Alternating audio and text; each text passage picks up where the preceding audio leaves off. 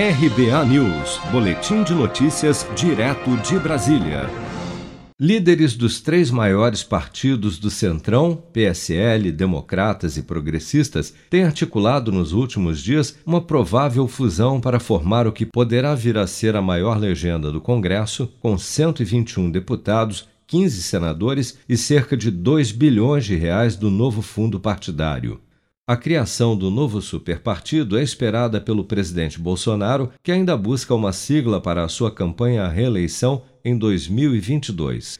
Em sua live semanal nesta quinta-feira, Bolsonaro admitiu sua intenção de se filiar ao Progressistas, partido do presidente da Câmara, Arthur Lira, e do seu novo ministro-chefe da Casa Civil, senador Ciro Nogueira, argumentando que sempre foi do Centrão. Sempre tem muita especulação Tá? Você pode ver, lá atrás eu não fiz essa mudança ainda. Lá atrás, quando nós tivemos três ministros e fizemos a dança da cadeira de outros três, vocês só ficaram sabendo, vocês só ficaram sabendo no dia. Esse agora eu discuti.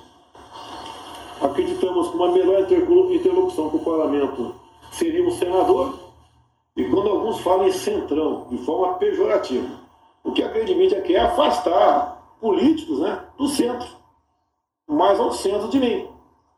É, são aproximadamente 200 parlamentares. Se eu abrir mão desses 200, sobram 300. Bem, não tem mais quórum para votar PEC.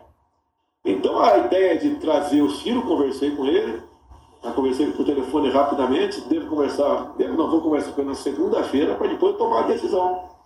Não vai ser um casamento pela internet. Eu conheço o Ciro, é, integrei mais da metade do meu tempo como parlamentar no Partido Progressista.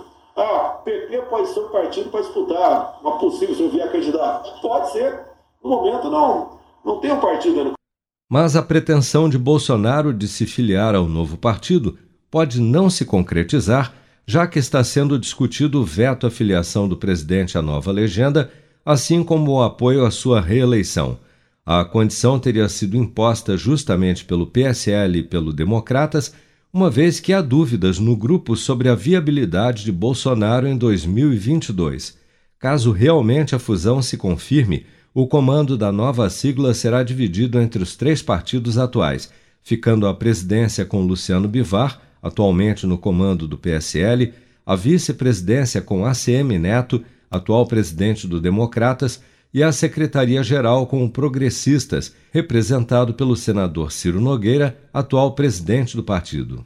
Mas a negociação encabeçada por Luciano Bivar ainda é vista como um rumor no meio político, pois encontra resistência nos núcleos dos três partidos, como a do presidente do Democratas, ACM Neto, que é contra a união das legendas.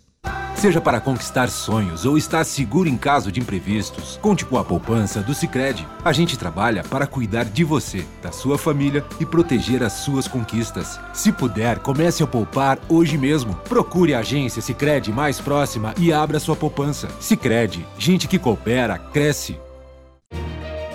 Com produção de Bárbara Couto, de Brasília, Flávio Carpes.